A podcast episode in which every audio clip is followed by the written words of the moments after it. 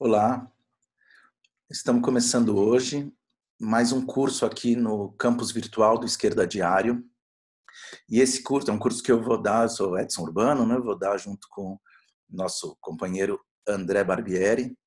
E esse curso é um curso um pouquinho diferente do, da maioria dos cursos que a gente dá aqui no campus, porque ele é, vai ser in, in, integralmente dedicado a um livro só. Né? É, geralmente a gente pega vários livros e condensa num curso. Esse a gente vai tentar, em quatro sessões, falar sobre um livro, mas é porque é um livro do Trotsky, de 1928. Este livro aqui eu vou mostrar algumas vezes, eu acredito, durante as aulas, mas esse livro aqui, Stalin, o grande organizador de derrotas, né? ou a Internacional Comunista depois de Lenin.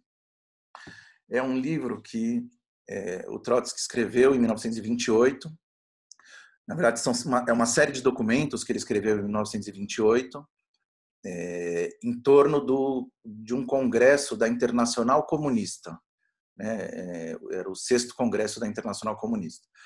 Então, esse livro, ele, enfim, ele encerra um, um, uma enormidade de, de, de, debates, de ensinamentos para os dias de hoje e para entender a época e, e, e as batalhas que cruzaram aí o século XX.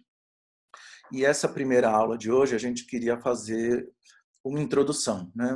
bem, bem geral mesmo, até porque é, provavelmente aí entre vocês que estão assistindo, uma parte já tem o livro, alguns até já devem ter começado a leitura, e imagino que grande parte ainda não, não tem o livro, não, não conheça tanto é, esses debates. Né? Então, hoje a primeira coisa que eu queria começar dizendo é que é, um, brevemente o contexto né, do, do, desse livro, né, o contexto é, desse, desse, momento histórico que estava a, a, luta dos trabalhadores no mundo todo em 1928. Né? É, em primeiro lugar, entender que o Trotsky né, é, é um, é, foi um grande revolucionário russo, né? depois, quem quiser se aprofundar muito, tem outros materiais sobre a vida e as lutas dele, que né, com certeza nós podemos indicar. E é, mas para os objetivos aqui, só lembrar que ele foi aquele revolucionário que, ao lado de Lenin, né, Lenin foi o grande é, dirigente da Revolução Russa de 1917 e o grande construtor do Partido Bolchevique, que foi a ferramenta política que os trabalhadores na Rússia precisaram para poder levar à frente a sua revolução. Né?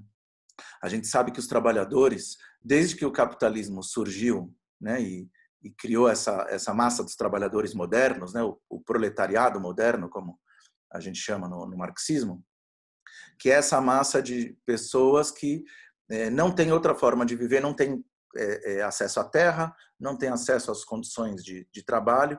A única forma de poder viver é vendendo sua própria força de trabalho no mercado, né, encontrando algum patrão que aceite explorar essa força de trabalho e em troca dá uma parte pequenininha do que a gente produz todos os dias, né? E que é na forma de salário ou outras formas é, mais modernas, né? Como esses pagamentos de Uber e, e economias desse tipo de aplicativos, né?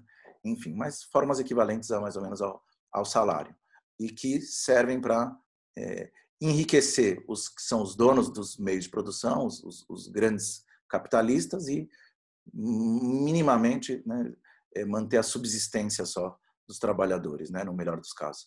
Então, é, desde que os trabalhadores, desde que o capitalismo né, é, surgiu, criando essa massa de trabalhadores é, modernos, as lutas dos trabalhadores contra o capitalismo sempre foram uma constante, né, no mundo todo, no Brasil, no mundo todo, né.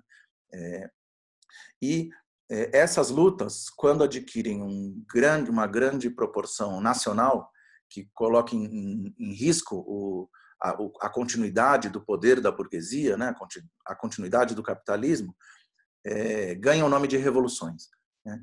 E é, esses processos de luta que chegaram ao ponto de virar revoluções, ao contrário do que tentam fazer a gente acreditar, eles foram também. É, é não é toda hora que acontece uma revolução, né? inclusive faz algum tempo que o mundo está é, precisando de novas revoluções para poder é, sair do, da crise, é, essa, essa, decadência absurda que o capitalismo tem nos, nos afogado. Mas é, essas revoluções, processos de luta que viram revoluções, aconteceram numa série de países, né, ou que, pelo menos, começaram a apontar no sentido de revolução, é, aconteceram inclusive no Brasil mais de uma vez, e mas tem um diferencial numa revolução específica, que é a Revolução Russa, porque a Revolução Russa de 1917 foi uma revolução que teve duas coisas que a, a, a, as outras revoluções até hoje não tiveram, né? e que são decisivas para o futuro. Uma é que na Rússia os trabalhadores conseguiram criar um tipo de democracia direta, um tipo de organismo de auto-organização. Né? Eles conseguiram eles mesmos é, se organizar enquanto classe, né? para além das categorias, para além das diferenciações, né? É, em conselhos, né? Em, em, em, como se fossem grandes assembleias permanentes, né? É, esses conselhos operários e depois de, de, de camponeses pobres e, e, e, e, dos soldados, né? Que era a grande maioria eram, eram os camponeses pobres e, e os operários. É, o, os, os, na Rússia, esses conselhos chamavam sovietes. Né? Esses sovietes eram é, organismos em que os trabalhadores elegiam seus representantes, podiam mudar esses representantes a qualquer momento, e por isso tinham ali uma fonte de poder é, própria. Né? No, no, calor da Revolução surgiram esses, esses, esses sovietes. A primeira vez surgiu em 1905, numa revolução muito importante que teve naquele país, e que foi derrotada mas mesmo assim deixou grandes lições, e na qual o Trotsky também cumpriu um papel bem importante. E depois, em 1917, 12 anos depois dessa primeira, né, no meio da Primeira Guerra Mundial, também tem outros materiais sobre a Revolução Russa que, que a gente pode indicar e que, que esmiuçam mais esse processo, mas o importante é, é, é, reter isso, de que 12 anos depois de, uma primeira, de um primeiro ensaio geral, que foi aquela Revolução de 1905, que foi derrotada, foi esmagada pela repressão, né? A Rússia era um país extremamente é, é, ditatorial, né? Era, tinha uma monarquia extremamente repressiva, que era um tipo de monarquia específico, que era o czarismo. Né? Tinha o czar, que era um imperador é, quase de direito divino. Né? E o, o conseguiu em 1905 derrotar a revolução, mas em 1917, inclusive bastante a partir daqueles ensinamentos da revolução de 1905, é, os, os, operários e os camponeses na Rússia conseguiram fazer a revolução, tendo à frente, né, liderando essa revolução, um partido de novo tipo, um partido como nunca tinha existido antes na história da humanidade, um partido é, marxista revolucionário que agrupava nesse partido, né, que, que, condensava no seu programa, na sua estratégia, né, na, na, na sua doutrina, é, o marxismo como o, o, o, grande pensamento revolucionário do proletariado e da Revolução Socialista Mundial. Né?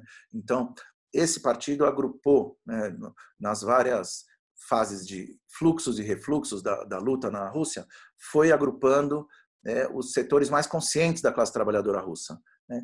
E esse partido conseguiu conduzir, né, conseguiu ser a ferramenta política para essa revolução. Então, é, como que o partido, esse partido é, que a gente chama de partido de vanguarda, partido leninista, criado, criado por Lenin, né? Lenin foi aquele que conseguiu pegar é, todo o, arcabouço, né? toda a base da, da teoria marxista, tinha sido elaborada antes dele, e transformar de uma forma nova numa organização política que condensasse isso na prática, né?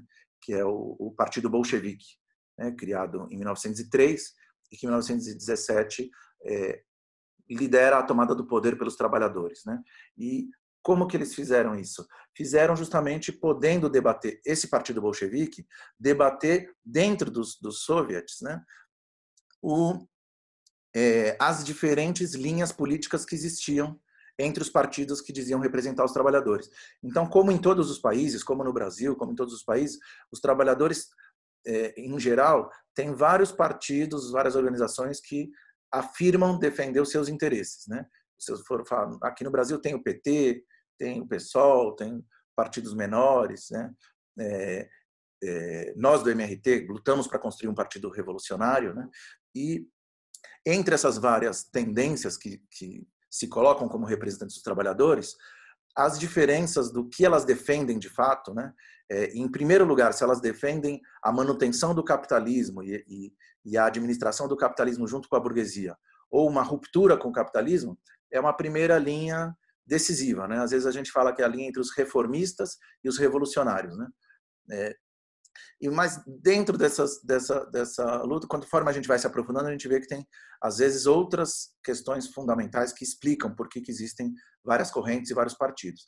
E no caso da Rússia, é, o Partido Bolchevique era um, de, uma, um desses partidos que, que, que lutava é, dentro dos sovietes pela maioria e que era o único partido de fato revolucionário né, o único partido que representava de forma consistente os interesses históricos dos trabalhadores, de revolucionário no sentido de buscar a emancipação, de fato, dos trabalhadores, né? buscar o fim do, do, que a gente chama da escravidão assalariada, né? que é essa miséria, essa opressão que a gente sofre todos os dias. E sabendo que os trabalhadores, ao fazer isso, têm a condição de remodelar a sociedade de uma forma em que não exista mais opressão, mesmo para as outras classes que não são propriamente de, de operários, né? de proletários, como no caso da Rússia, os camponeses. Mas hoje a gente pode pensar o povo pobre, o, a parcela do povo negro que não está diretamente dentro do, do, das relações de, de, de trabalho né, proletárias, os, os, setores oprimidos de, de diversos tipos. Né? É, então, é, pensando, pensando que é, através do convencimento dentro dos sovietes até ganhar maioria, é, o partido bolchevique atuou pacientemente e quando né, a crise revolucionária estava madura e a maioria dos trabalhadores se, se convenceu da justeza das ideias bolcheviques, foi possível tomar o poder é, em 1917. E nesse processo todo, o Trotsky, junto com Lenin, foram os grandes dirigentes dessa revolução em 1917. Né? Agora, essa revolução na Rússia, ela se baseava em que era preciso construir é, expandir a revolução internacionalmente e, é, através dessa expansão, conseguir vencer o capitalismo no mundo todo. Né? A luta é, dos trabalhadores contra o capitalismo é necessariamente uma luta internacional. Né? Enquanto o capitalismo existir, enquanto ele tiver as suas grandes fortalezas, né? enquanto ele tiver os seus centros econômicos mais desenvolvidos, né? econômicos, militares, né?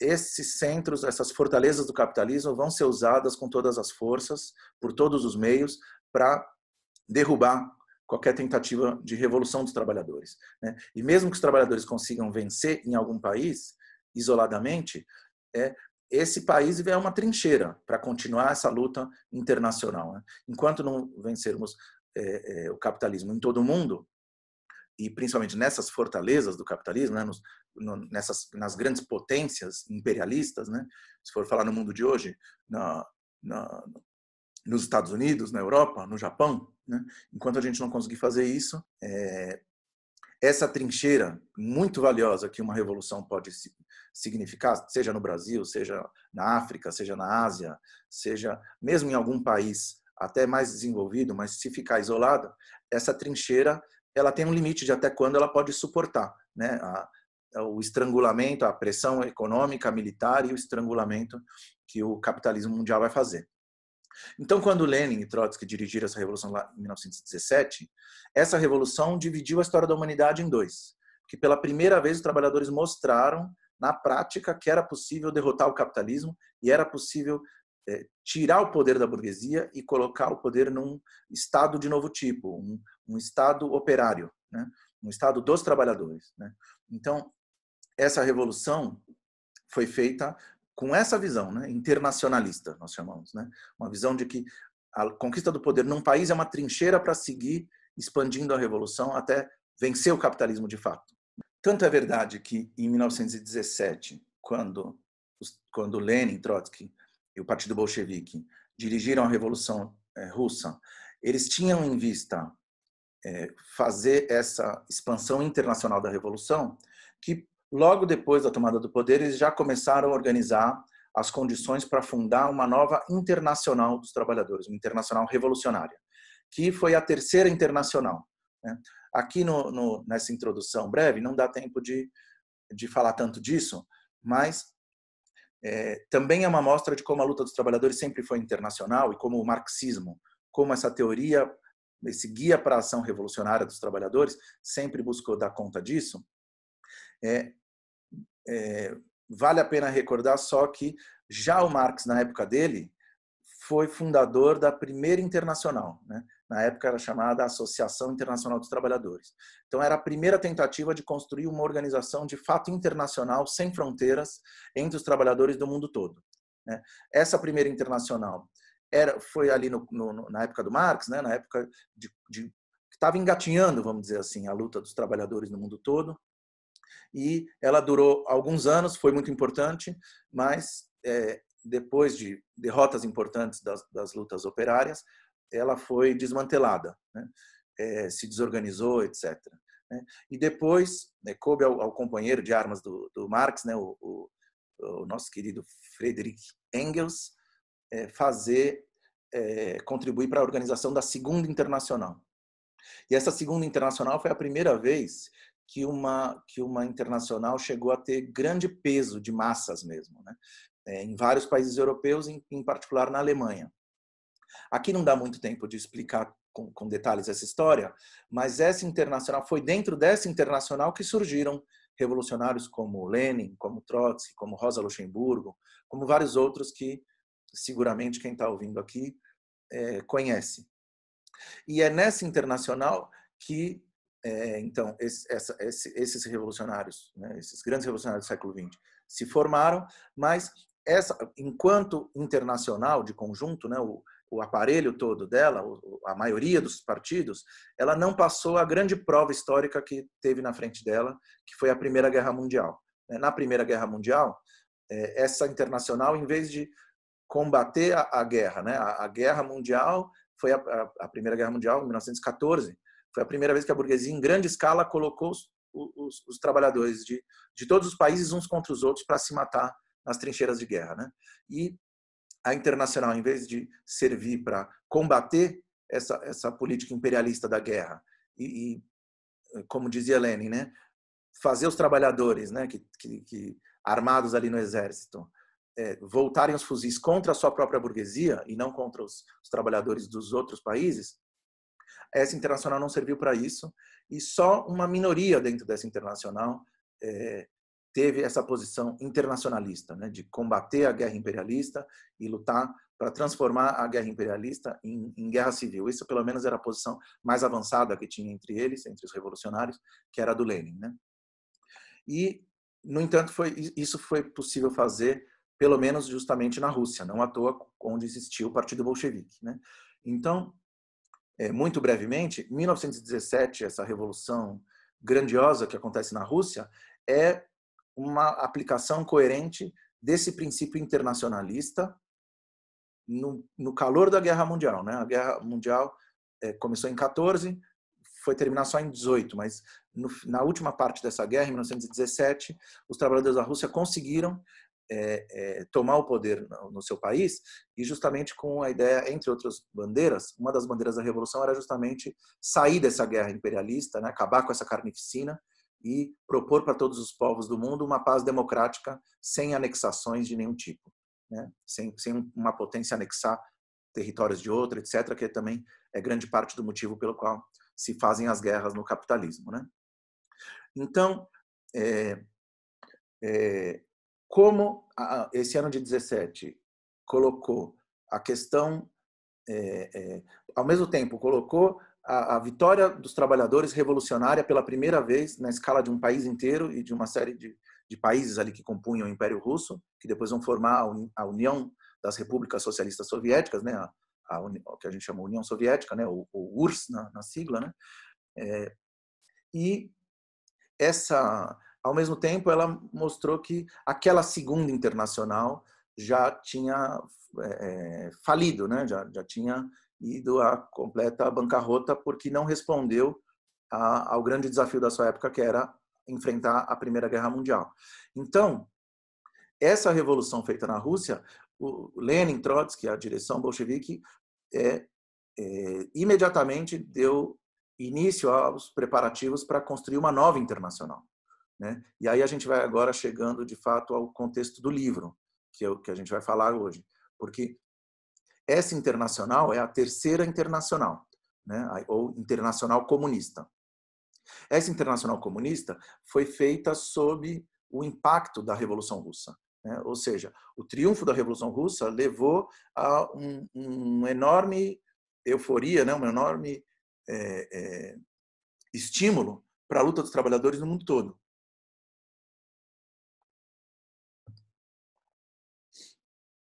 E mesmo nos partidos que eram da Segunda Internacional, da, os, os, partidos socialistas, social-democratas, que era como se chamavam na época, eles é, a, em, em, todos os partidos surgiram alas esquerda, né, alas mais de esquerda que, sob o impacto da Revolução Russa, falaram não, é isso que a gente precisa fazer, vamos repetir essa é, é, é essa experiência, né? Vamos tomar o poder, vamos seguir o caminho que os russos mostraram.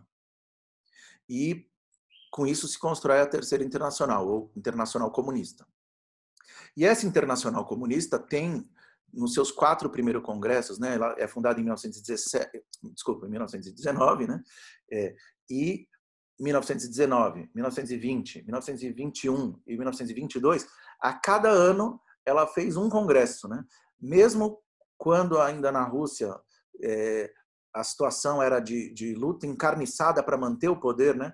É, imaginem que 14 exércitos imperialistas invadiram a, a, a Rússia para tentar derrotar a revolução depois da, da, da vitória de 17, né, de outubro de 17, somado aos exércitos contra-revolucionários, né, que na época se chamavam de exércitos brancos, né, formados pelos, pelas classes dominantes é, na, na Rússia, né, as que tinham perdido o poder, e esse esse é, todo, todo esses exércitos estrangeiros, junto com a contra-revolução interna, fizeram de tudo que se pode imaginar para tentar reganhar o poder e expulsar os bolcheviques e os, e os trabalhadores do, do, poder, destruir o Estado operário que tinha sido criado e retornar a algum tipo de Estado capitalista. Né?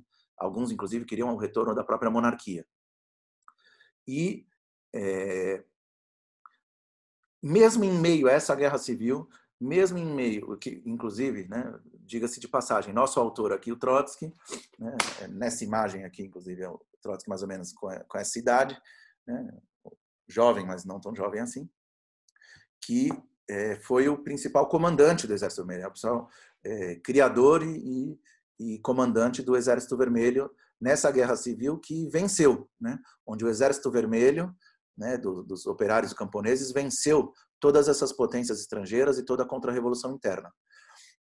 E em meio a essa situação dificílima, né, de ter um, um, país arrasado pela guerra, já tinha sido arrasado pela guerra imperialista, né, pela Primeira Guerra Mundial, depois é, arruinado por essa guerra civil encarniçada, né? Um país, inclusive, que já era uma economia relativamente atrasada em comparação com, com a maioria dos países europeus. Né?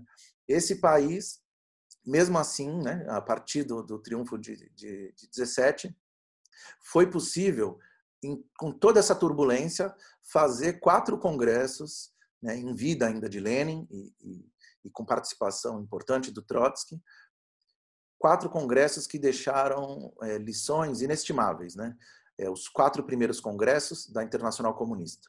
É, esses, esses congressos até hoje são um, um manancial assim de programa, estratégia e tática é, para os revolucionários inigualável, né? Porque nunca teve, nem antes nem depois, uma internacional com o peso que a Terceira Internacional chegou a ter nesse momento, né, com partidos em todos os continentes e com é, uma direção revolucionária que tinha, inclusive, colocado à prova, né, na prática, em 1917, a força das suas ideias e a justeza das suas ideias. Né? Então, anteriormente, as, as, internacionais, a primeira e a segunda, nunca tiveram essa força, e por outras circunstâncias, né, depois, mais para o final do curso, talvez lá na última aula a gente fale um pouquinho mais da quarta internacional, mas a quarta internacional também nunca chegou a ter esse, esse nível de inserção de massas. Né?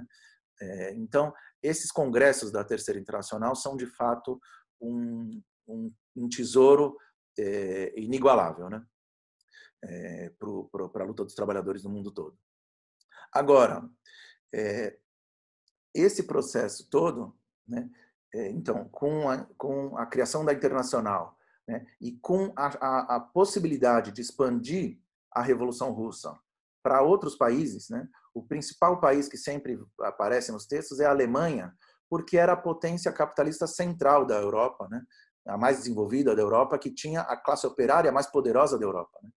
Então, a tentativa de expandir era uma das fortalezas do, do, que o capitalismo tinha, que precisava ser conquistada pela revolução para poder mudar a balança de forças, né? Realmente colocar o socialismo na ofensiva em toda a linha, em nível internacional, e começar a avançar para derrotar definitivamente o capitalismo. Né?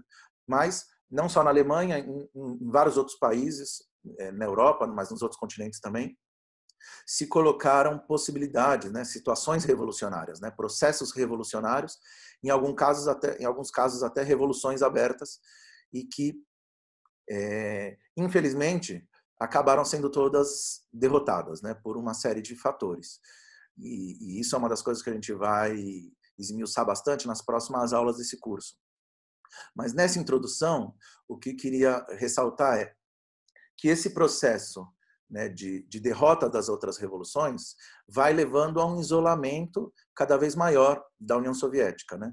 Então, a União Soviética fica sendo aquela trincheira estrangulada ali né, é, pelas, pela, pelo, pelo conjunto da economia mundial e que tem que buscar é, subsistir, né, tem que buscar se, se manter ali como trincheira, né, como posição avançada conquistada pelo proletariado mundial, mas num, num contexto internacional né, é, de isolamento e internamente com essa situação é, causada pela ruína econômica, pelo atraso que já vinha de antes, né, o atraso econômico, né, por não contar com as forças produtivas mais avançadas do capitalismo. Né, e agravado pela ruína das duas guerras consecutivas, né, a, a guerra é, imperialista mundial e depois a guerra civil, é, essas condições vão é, dificultando cada vez mais a, a, o desenvolvimento revolucionário da, da própria Revolução Russa. Né? Então, esse processo ele é um processo que vai se é, vai ter consequências importantes dentro da União Soviética e fora da, da União Soviética, dentro da Internacional Comunista. Né? Então, com isso, eu vou para a última parte dessa introdução, Hoje a ideia era realmente fazer uma introdução um pouco mais curta, mas que é justamente contextualizando o, a situação em que, em que surge esse livro aqui. Né? Por que, que esse livro escrito em 1928 é tão decisivo? Então é isso que vamos nessa última parte agora. Desculpem, tive que fazer uma pequena pausa aqui, mas nós íamos entrar justamente agora na, na parte final e, e principal dessa introdução, que é o contexto do livro em si. Né? Então, é, como nós já, já falamos aqui, é, a Revolução Russa dá origem à Terceira Internacional, né, a Internacional Comunista, a partir de 1919, que entre 1919 e 1922 faz seus congressos e é, busca armar os, os trabalhadores, os, os, partidos comunistas que foram se fundando né, é, ao calor do, do, do pós-revolução russa nos vários países busca armar esses partidos, né, os trabalhadores de vanguarda dos, dos, dos vários países, para fazer revoluções é, e, com isso, expandir a onda da Revolução Internacional. Né? E é, depois a gente, nas, nas, próximas aulas, vai é, ver em detalhe alguns dos, dos, principais erros e dos problemas que dificultaram que esses partidos cumprissem essa missão. Né? É, aqui o que é fundamental nessa introdução já dizer é que essas revoluções derrotadas é, contribuíram para o isolamento da União Soviética. Né? Então, aquela expectativa de que a onda expansiva da revolução, que de fato se deu essa onda expansiva, mas que ela pudesse levar a novas conquistas, né? a, a, a outros países em que os trabalhadores conseguissem conquistar estados operários, né? arrancando o poder da burguesia, isso não se dá naquele momento, e a União Soviética isolada e com o peso do atraso econômico e da, da devastação das, das, guerras pelas quais passou, né, sofre um, um, um, processo de degeneração interna, né?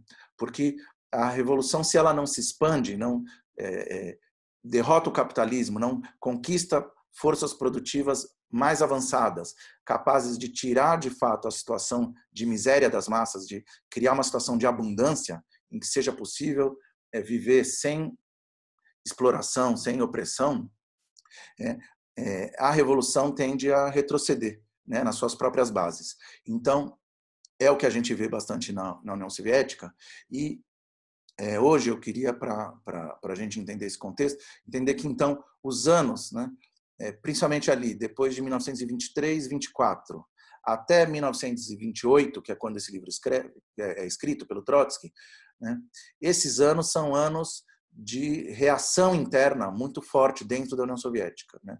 Ou seja, é, não é, é, reação em que sentido? No sentido de que não é uma contra-revolução acabada, ou seja, não é que a burguesia consegue é, derrubar o Estado operário e tomar de volta para si o poder, né? não é uma restauração burguesa, uma restauração capitalista, como que sim a gente viu né? É, décadas mais tarde, né? a gente viu é, não só na União Soviética, mas viu é, é, em outros países, no Vietnã, na China, né? numa série de países, é, a burguesia conseguir retomar, né? conseguir trazer de volta aqueles países que tinham saído né, da, da, da esfera da, do capitalismo mundial, trazer de volta para dentro. Né? É, no caso da China, com o diferencial de que manteve-se o, o, regime do, do, partido que ainda tem, a, a, né, ainda se chama de Partido Comunista, mas é, mesmo com o capitalismo selvagem que vigora naquele país. Mas no caso da maioria dos outros países, derrubando inclusive os, os regimes, né, o que sobrava dos, dos regimes é, ditos socialistas, né, os stalinistas. Então, é, mas isso, fiquem tranquilos que isso a gente vai esmiuçar bastante nas próximas aulas, sobretudo na última desse curso. Né? Agora, o que sim eu queria dizer é que naqueles anos 20, isso é importante ver, até essa comparação com, com o processo da restauração que aconteceu depois, é interessante, né? porque não, não é uma, uma, uma contra-revolução até o final, uma restauração capitalista, como a que levou a Rússia hoje a estar com o Putin. Né? É, mas também não é não é essa contra-revolução até o final, mas também não é um avanço da revolução. Né? É uma coisa intermediária, é uma reação. Né? É, uma reação, ou seja, é, sem quebrar totalmente a base do Estado operário, né, as, as classes, é, a, o isolamento, né, a, a, o atraso econômico ajuda que as classes não socialistas, né, as classes proprietárias dentro da União Soviética, é, se fortaleçam e faz, exerçam sua pressão sobre o aparato é, do Estado. Né? E o stalinismo é justamente esse processo. Né? Então é isso que eu vou explicar um pouquinho mais agora. Como que o país saiu de fazer a maior revolução da história da humanidade para ter uma reação como a do stalinismo, né? É uma degeneração tão grande, né? Então, é... esses anos entre ali 23 e 24, né? Eu já vou explicar por que, que eu coloco esses dois anos como marco inicial. E 1928, que é quando é escrito esse livro, são anos muito decisivos dessa, dessa degeneração burocrática da Revolução. Né? E isso tanto por causas externas como internas. Né? Nas próximas aulas, a gente vai aprofundar nas causas externas, porque as causas externas se resumem a entender que são essas derrotas da Revolução Mundial. Né? Então, nas próximas aulas, a gente vai discutir é, essas derrotas. Né? Provavelmente com um peso específico da Revolução Alemã de 1923, que foi uma derrota muito dolorosa, e da Revolução Chinesa, que durou de 1925 até 1927, que também foi uma derrota ainda mais dolorosa, porque foi um, massacre de fato. Né? É, mas além dessas duas grandes derrotas, uma série de outras derrotas é, que vale a pena a gente analisar e que estão analisadas pelo Trotsky nesse livro. Né? Agora, nessa, nessa aula de hoje, né, o que eu queria dar ênfase é no aspecto interno dentro da União Soviética. Né? Como que nessa condição de isolamento, de atraso econômico, é, a reação stalinista foi se, se consolidando né, e, e, e, conseguindo, inclusive, chegar ao ponto de, em 1928, o, o Trotsky e a oposição de esquerda já estavam sendo condenados ao desterro né? Tavam, o, o Trotsky, inclusive, escreve esse livro, né? A maioria dos que estão ouvindo aqui já deve saber essa parte, né? Essa, essa anedota, vamos dizer assim, mas é, uma, é mais que uma anedota, é uma questão fundamental, né? O Trotsky escreve esse livro, ele ainda está dentro da União Soviética, dentro do território soviético, mas lá nos confins da União Soviética, né? Na fronteira do Cazaquistão, né? Num lugar chamado Alma-Ata. E depois, é, pouco depois de escrever esse livro, no começo de 1929, ele é, é, é definitivamente banido da União Soviética, vai primeiro para a Turquia, depois é, chega a ficar sem possibilidade de ir para nenhum país do mundo e, enfim, vai vai passando por vários deles até terminar sua vida no México, como a gente sabe.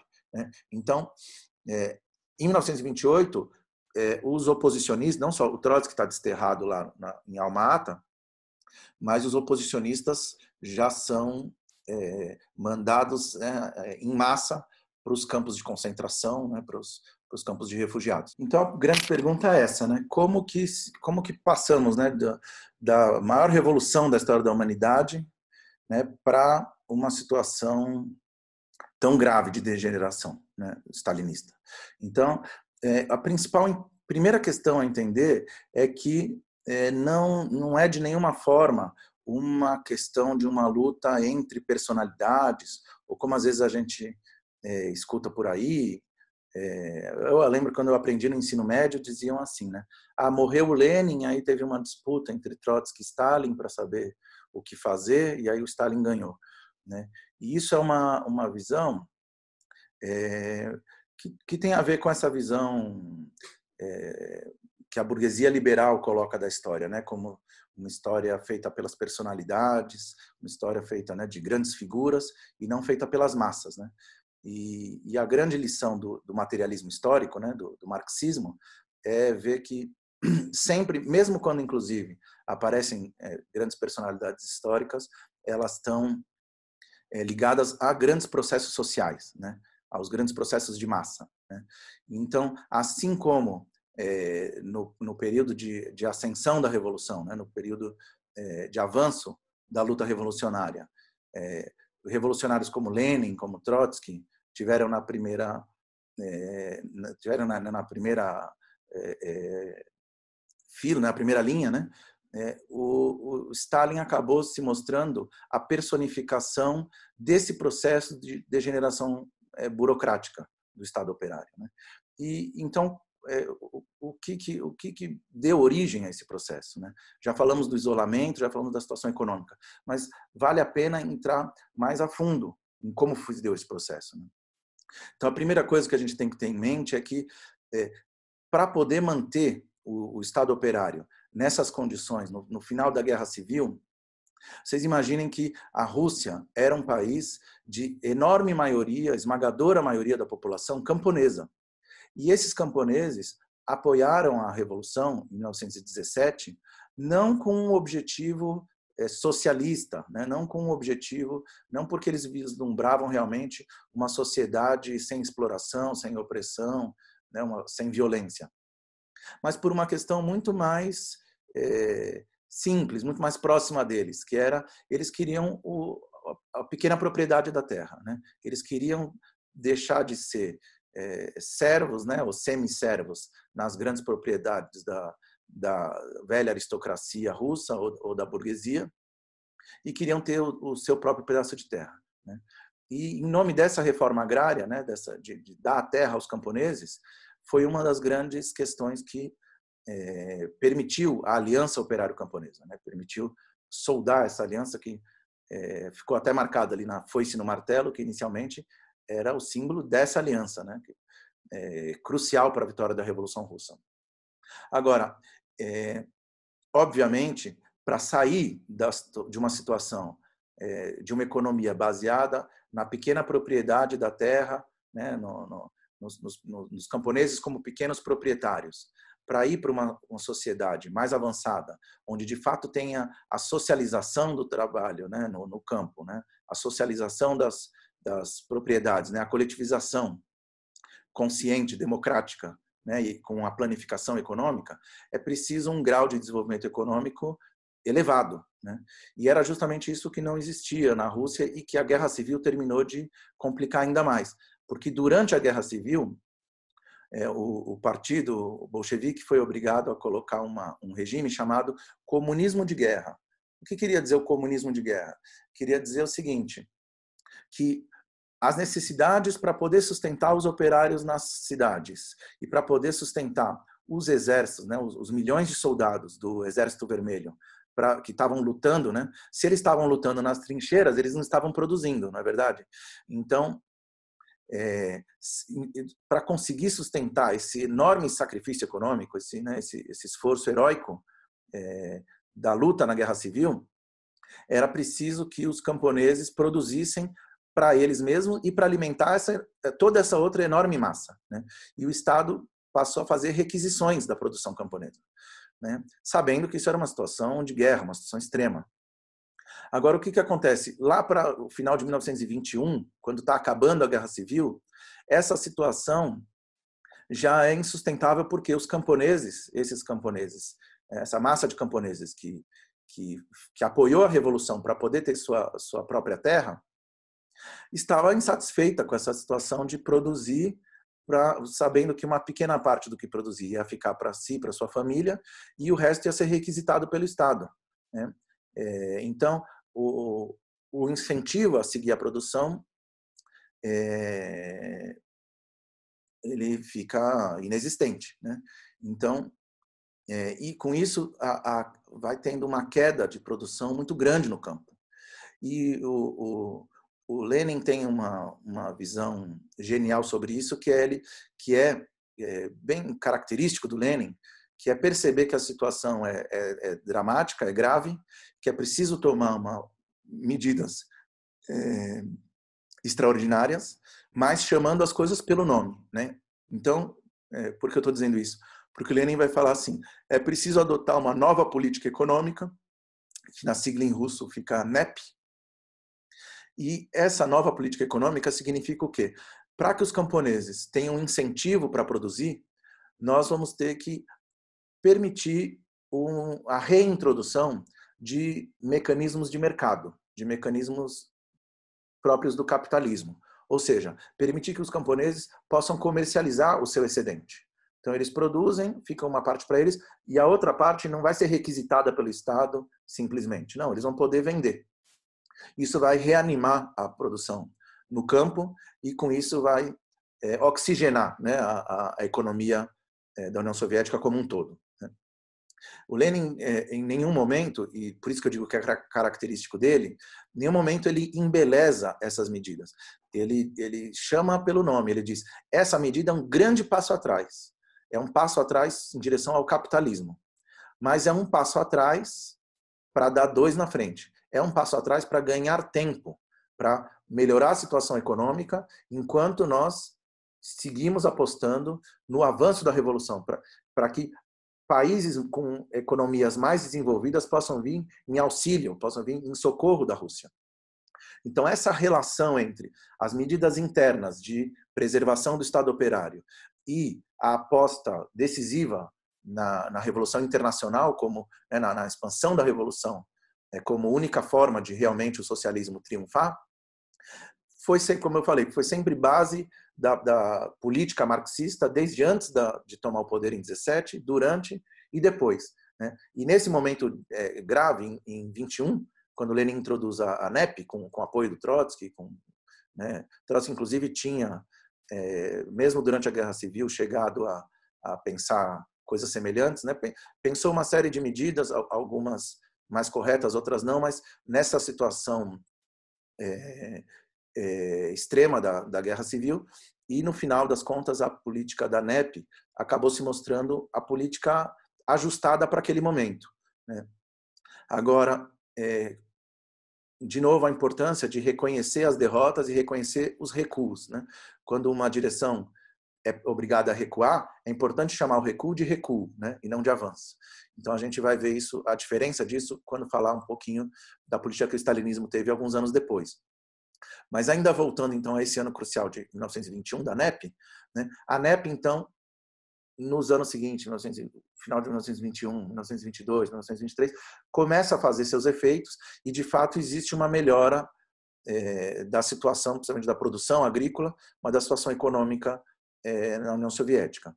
Ao mesmo tempo que, como a gente vai ver nas próximas aulas, são anos cruciais de derrotas da Revolução Mundial. Então, esse tempo que a NEP permitiu ganhar, não, não, não infelizmente, não, não serviu para conquistar novos, no, novo terreno da Revolução Internacional. Né?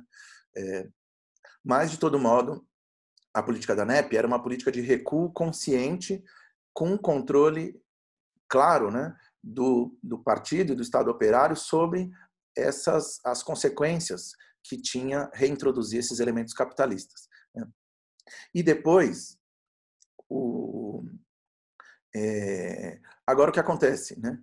É, justamente entre 1922 e 1923, Lenin sofre uma série de derrames, né? adoece, né? É, tem derrames cerebrais e, e, fica grande parte já de, dois, de, de 1923 é, praticamente sem conseguir intervir na, na política. Né? É, uma das únicas é, batalhas que Lenin consegue dar é justamente contra o processo de burocratização do partido e contra o, o, acúmulo de poder na mão do Stalin, que ele já começa a perceber no final da vida. Mas Lenin morre em janeiro de 1924. Né? E é, a oposição de esquerda, que Trotsky fundou em 1923, né, tem é, essas duas frentes de combate interno. Né? Uma é, é a preocupação com o, o, uso desmedido das medidas da NEP, né, com a perda de controle desses, dessa pressão capitalista que vai surgindo dentro da União Soviética e, por outro lado, é o combate à, à burocratização do regime que vai se mostrando né, dentro do partido, no, no, nos sovietes, em, em todas as esferas da administração. Né. Então, justamente por isso, né, de 1923, 24 em diante, né, a, a, morte do Lenin tem um, um, um peso importante aí, porque é, pela autoridade que Lenin tinha ainda, né? E, e, por ter essa visão muito clara dos tanto dos perigos que a NEP impunha, como do, desse processo inicial de, de, de burocratização da, da revolução, seguramente Lenin em vida teria ajudado muito o combate que acabou ficando para o Trotsky e para a oposição de esquerda fazerem é, numa posição muito mais desvantajosa, né?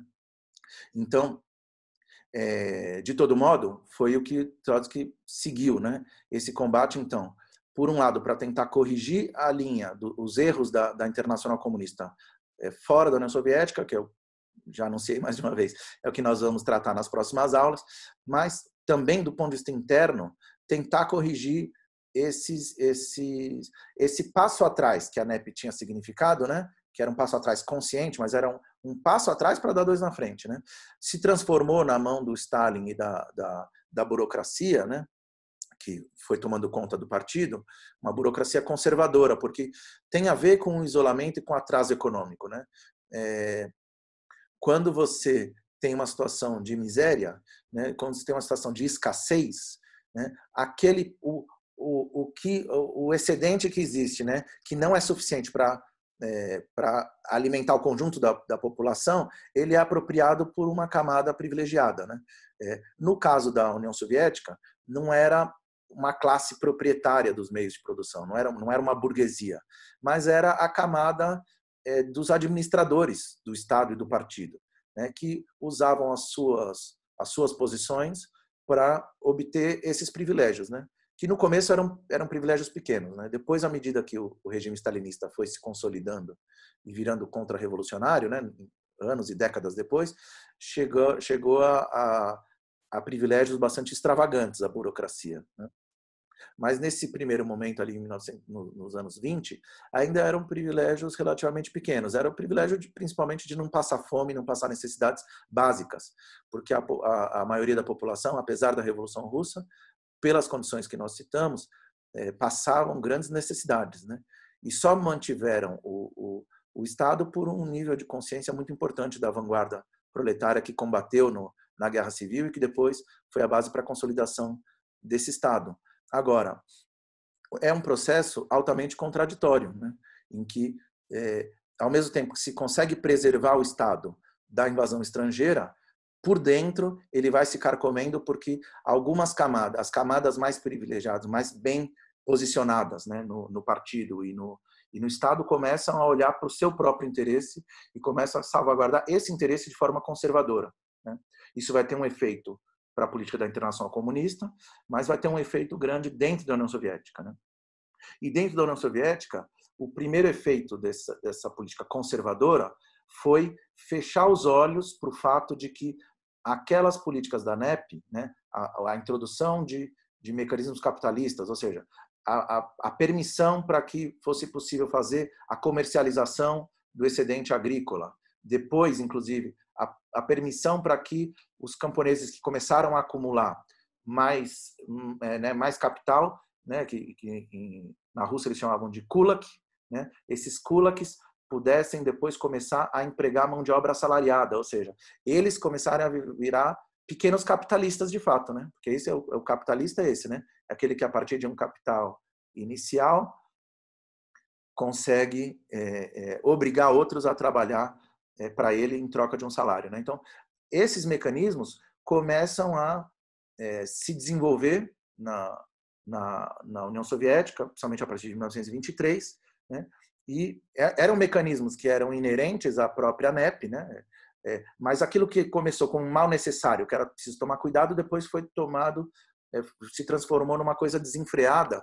E pior ainda, que a maioria do, do partido, combatendo a oposição de esquerda, né, se é, é começou a é, estimular.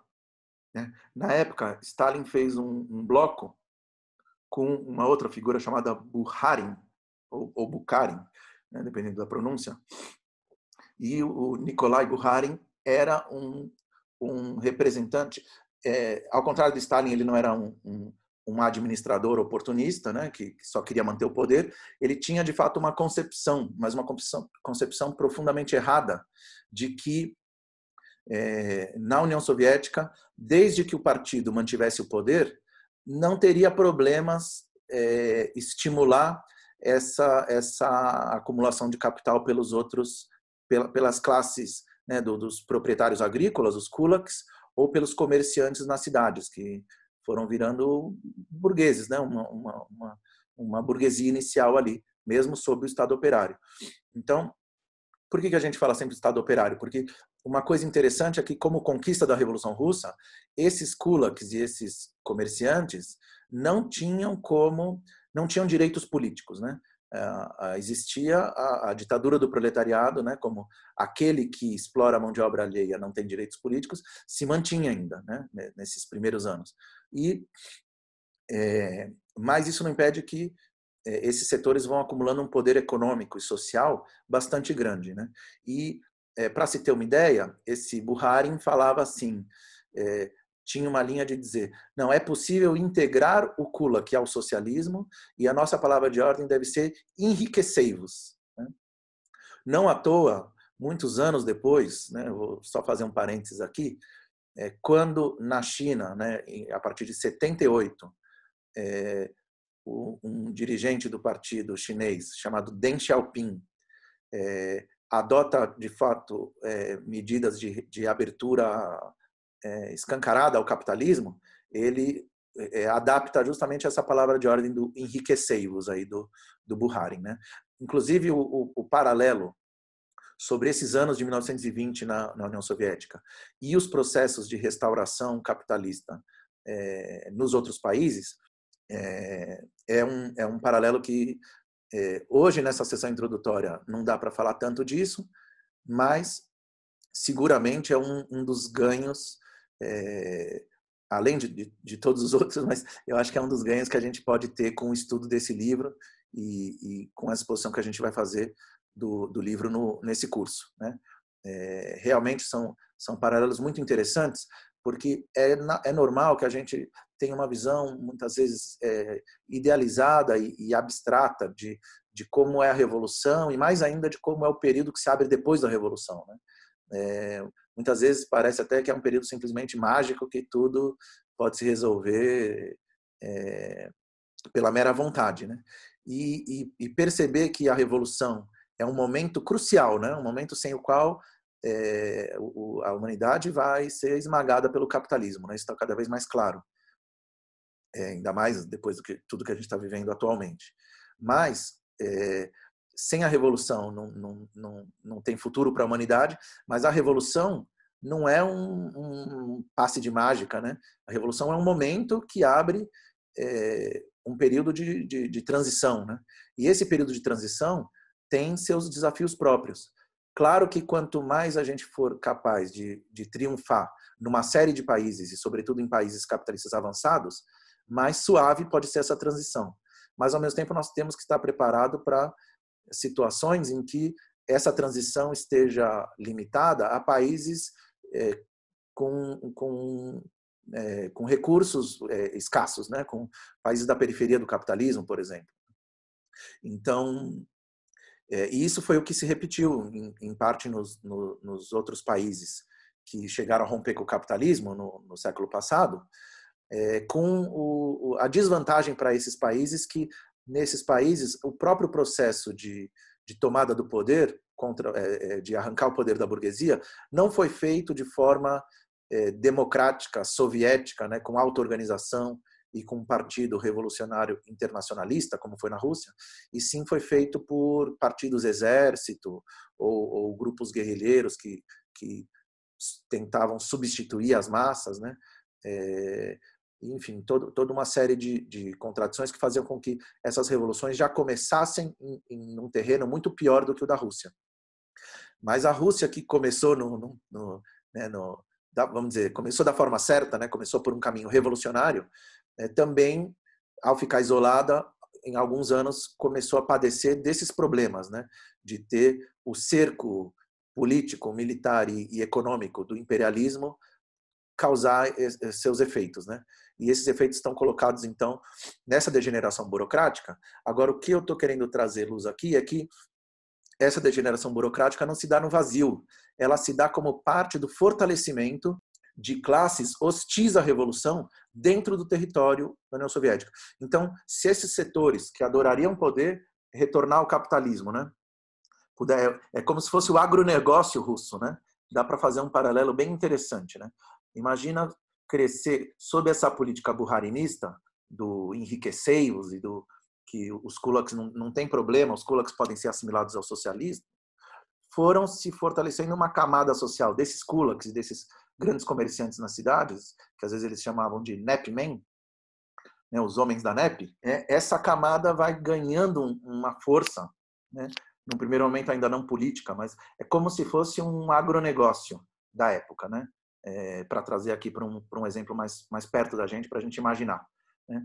Então, essa pujança ali do, do agronegócio russo, é, é, possibilitada pela NEP e tudo, ela se contrapunha a um atraso muito grande da industrialização russa. Né? Então, a indústria russa já era atrasada antes da guerra e durante as duas guerras, grande parte dela foi diretamente destruída, né? as, as os níveis de produção industrial lentamente foram, né, ao longo dos anos 20, chegando a, a, equiparar o de 10 anos antes, né? É, o de, de, antes de 1914. Né? Então, mas, demorou mais ou menos 10 anos para voltar ao, ao, que tinha sido antes da guerra. Né? Então, é, por isso que a oposição de esquerda ela tinha uma plataforma econômica muito clara desde 1923.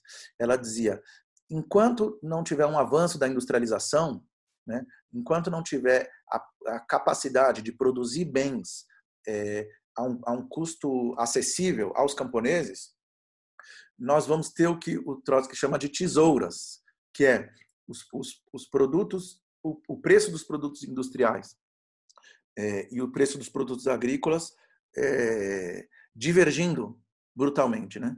Ou seja, é, não ter produção industrial suficiente para poder abastecer é, as aldeias, o, o, né, o, campo, e por isso os camponeses não verem vantagem na Aliança Operário Camponesa e começarem a querer é, é, acumular grãos, acumular os seus estoques, né, é, e fazer e especular com esses estoques para tentar ganhar no mercado paralelo, né, o que não, não conseguiam é, como uma troca saudável, harmoniosa entre cidade e campo. Né? É, um momento. Então, é, na, na política da oposição de esquerda, era, um, era uma política é, em paralelo. Né? Era preciso, por um lado, é, garantir uma política de industrialização racional, né, que permitisse, inclusive, um fortalecimento social do proletariado, né, é, um aumento das fileiras do proletariado, um fortalecimento social do proletariado, é, garantir não só a, a, os, os, bens de produção, né, a infraestrutura pesada da, da indústria, mas também bens de consumo de massas a preços acessíveis, tanto para melhorar a vida dos, dos operários nas cidades, mas também para fornecer é, produtos para os camponeses, né, é, a preços mais acessíveis e com isso conseguir separar os camponeses pobres do, desses kulaks, né, é, ao contrário do que estava acontecendo, que é que é, o, o, descontentamento no campo levava a que justamente os camponeses ricos, os kulaks, cada vez mais conseguissem é, atrair em torno de si os camponeses pobres e com isso ameaçar o próprio poder é, soviético, né, o próprio poder é, operário. Então, esse processo, que é um processo que, que a oposição de esquerda já, já assinalava, né, desde 1923, ele vai ganhando peso com muita força até 28. Né? E é, é, esse esse esse processo e ele é negado, né, pelo pelo Buharin, pelo Stalin, ele é totalmente negado até o momento em que isso é, esse monstro criado por, por uma política oportunista da, da, direção stalinista, né?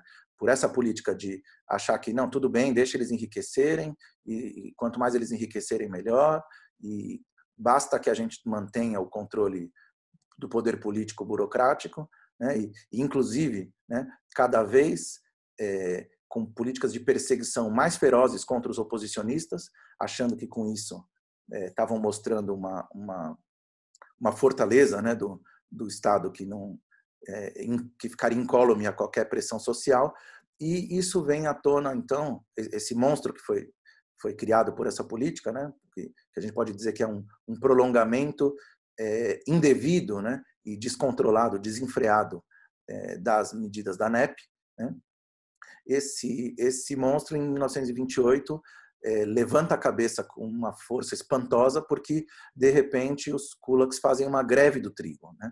Eles simplesmente se negam a fornecer trigo para cidades, né? E buscando melhores condições econômicas e para si, né? Mais vantagens econômicas e inclusive é, querendo direitos políticos, né? Querendo quebrar a, ditadura do proletariado e é isso que gera uma grave crise em 1928 que vai ser é, palco, né? Vai ser, vai ser o, o, o que vai motivar uma guinada de, de, aparato brutal que se dá mais ou menos no, no, ao mesmo tempo em que esse livro está sendo escrito, que é que vai levar à ruptura do, do Stalin com o Bukharin e com é, essa ala que depois fica claro que é uma ala direita, né?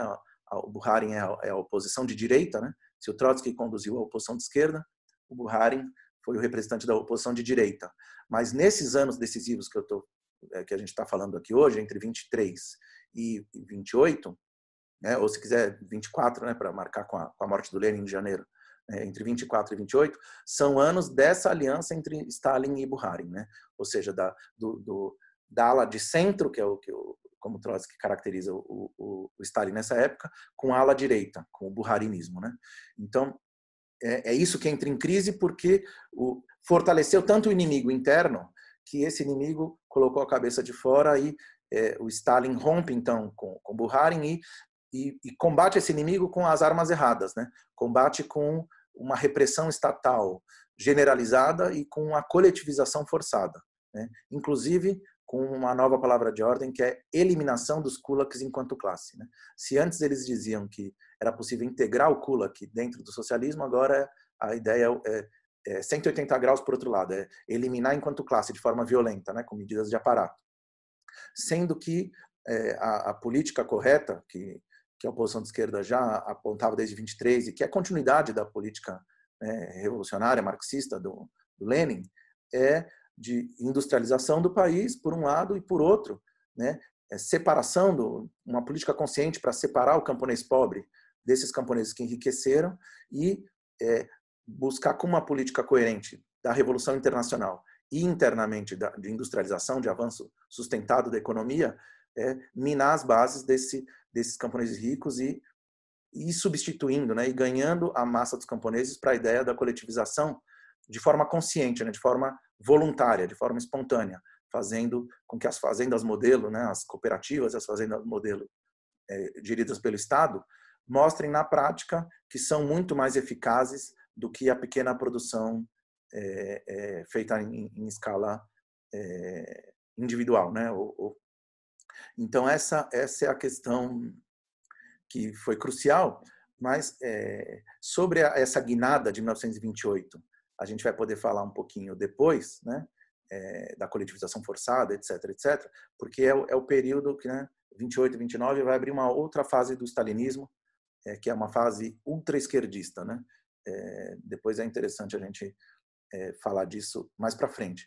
Mas eu só queria marcar é, o fato de, em 1928, de chegar ao ponto dos kulaks fazerem essa greve do trigo, né?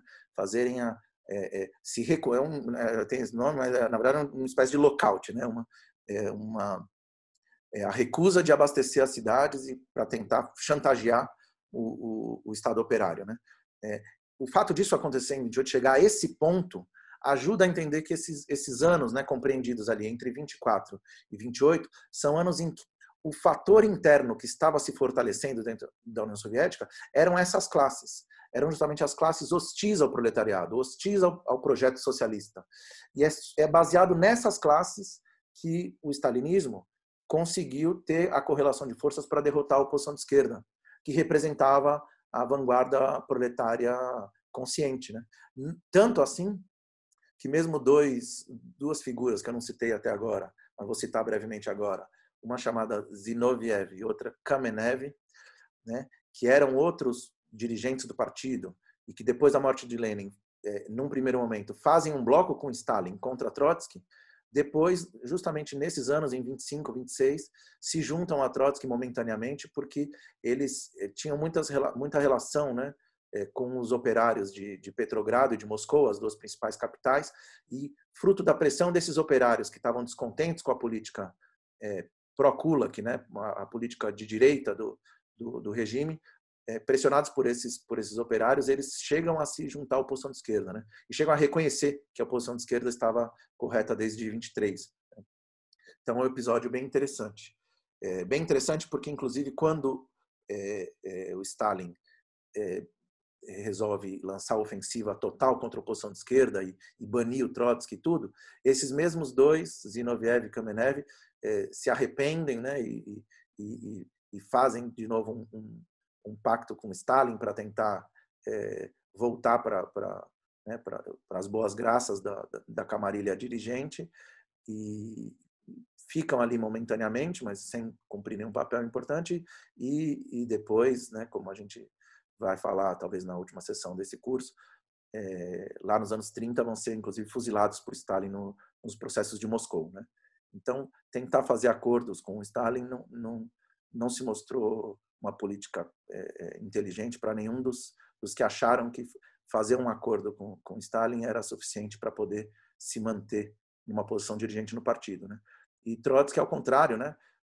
É, foi é, persistiu no combate pela revolução internacional e pela linha política correta dentro da União Soviética e é, arcou com as consequências disso, mas justamente por isso conseguiu lançar as bases, né, construindo primeiro a oposição de esquerda russa, depois a oposição de esquerda internacional, para ter uma alternativa, né, em, em grande escala, à, à, à degeneração stalinista, que acabou é, inclusive dissolvendo a, Terceira Internacional e, e, e, levando, ainda que tenha demorado um pouquinho mais do que o previsto por Trotsky, mas levando inclusive à própria restauração do capitalismo na União Soviética. Né? Então, é, essa era uma, uma, uma, primeira aula introdutória. É, muito do que eu falei aqui hoje está nos dois prefácios que, que, que, nós publicamos, um do próprio Trotsky, né, outro que eu escrevi para essa obra. E na primeira parte desse livro, que é uma carta que o Trotsky escreve ao Congresso, onde ele narra um pouco esses processos internos da União Soviética, que eu fiz questão de, de esmiuçar um pouquinho mais hoje, né? principalmente para colocar essa ideia forte. Né? É, a, a, a, vitória de Stalin contra Trotsky, como às vezes os stalinistas gostam de falar, né, na verdade é, o, é, o, é, a expressão política de um processo de derrotas da Revolução é, Mundial e de reação interna dentro da União Soviética, em que são as classes não proletárias que se fortaleceram fruto de uma política é, de direita levada a cabo em 1928, em, ao longo dos anos 20 até 28, e que é, poderia, inclusive, ter levado à restauração do capitalismo já naquele momento. Né? Quando a gente compara com outros países, né, como eu falei da China, mas poderia comparar com outros países que tiveram um primeiro, uma, uma revolução que tirou o poder da burguesia, mas que manteve, né, mantiveram esse poder numa burocracia que se viu, né, pela, pela incapacidade para levar adiante uma transição socialista genuína, se viu é, pressionada a fazer acordos com a burguesia, seja internacional, seja a burguesia interna, que, que, que não some de uma hora para outra, mesmo depois da Revolução, né? É, essa, é, esse, essa, essa política da, burrarinista, né? essa política de oposição de direita é, dessas, dessas burocracias, invariavelmente levou à restauração do capitalismo. Né? E se a gente vê desse ângulo, é interessante ver que os alertas que Trotsky e a oposição de esquerda faziam lá nos anos 20 eram muito. É, é, enfim, estavam cheios de verdade, né? Porque, por incrível que parecesse, na época, realmente já existia ali o perigo de restauração capitalista. Não foi o que aconteceu, né? Stalin dá uma guinada de aparato é, ultra-esquerdista, como, como nós falamos, administrativa, burocrática, que, que freia o processo de restauração capitalista, mas não devolve o, o país ao, ao, rumo correto. Né? É, fica numa linha do meio, né? entre a restauração e, e, o pleno avanço do socialismo, que é o que depois vai ser o stalinismo como, como casta burocrática nos anos 30 e, e daí para frente. Né? Mas isso já dá para a gente falar em outras, em outras sessões do curso e, quem sabe, em outros cursos. Né? Então, é, paro por aqui, Peço um pouquinho de desculpa se ficou denso demais em algumas partes, mas a ideia era fazer uma primeira introdução e, seguramente, ligando isso com, com as próximas sessões do curso, é, acho que vamos conseguir fazer uma boa apresentação dessa obra fundamental. Obviamente, esse curso jamais ia conseguir substituir a leitura do livro, né? É um livro realmente fantástico, mas nessa primeira sessão queria dar uma ênfase especial nesse processo interno da União Soviética, né, o contexto que o, que o Trotsky escreve esse livro, né, é, em que condições que, que, que, o stalinismo se, se impôs né, e é, um, um, pouco essa ênfase na questão interna que está nessa, nessa primeira parte do livro, que é a carta. Né. Agora, as próximas duas sessões, como eu falei, vão para a segunda parte do livro, que é a crítica propriamente dita do Trotsky, né, a parte principal do livro, que é a crítica do Trotsky ao programa da Internacional Comunista, escrito justamente por Bukharin e Stalin, né, e apresentado em 1928 e aprovado por um congresso extremamente burocrático feito em 1928, depois de muitos adiamentos, né? Então, isso já são os temas das próximas aulas. Então, com isso eu fico por aqui, agradeço muito quem ficou até o final e vamos seguir. Obrigado.